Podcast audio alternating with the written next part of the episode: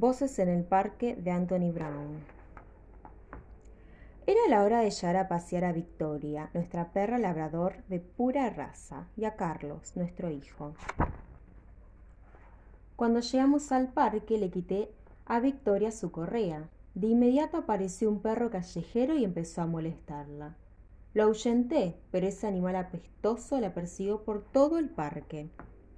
Le ordené que se alejara, pero no me hizo el menor caso. Siéntate, le dije a Carlos, aquí.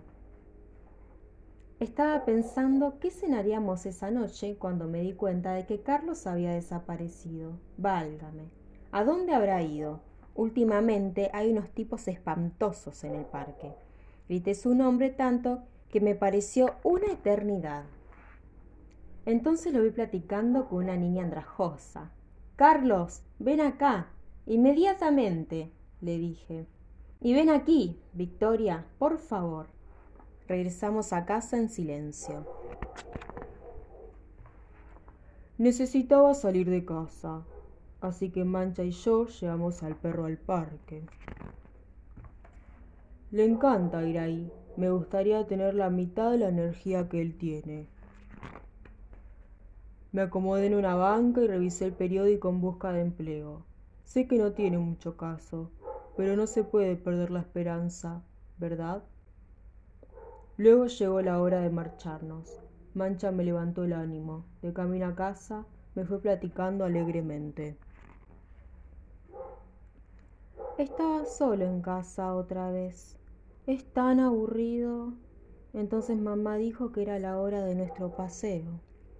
En el parque había un perro muy amigable y Victoria la estaba pasando muy bien. Me hubiera gustado pasarle igual. ¿Quieres venir a la ladilla? me preguntó una voz. Era una niña, desafortunadamente, pero de todos modos fui.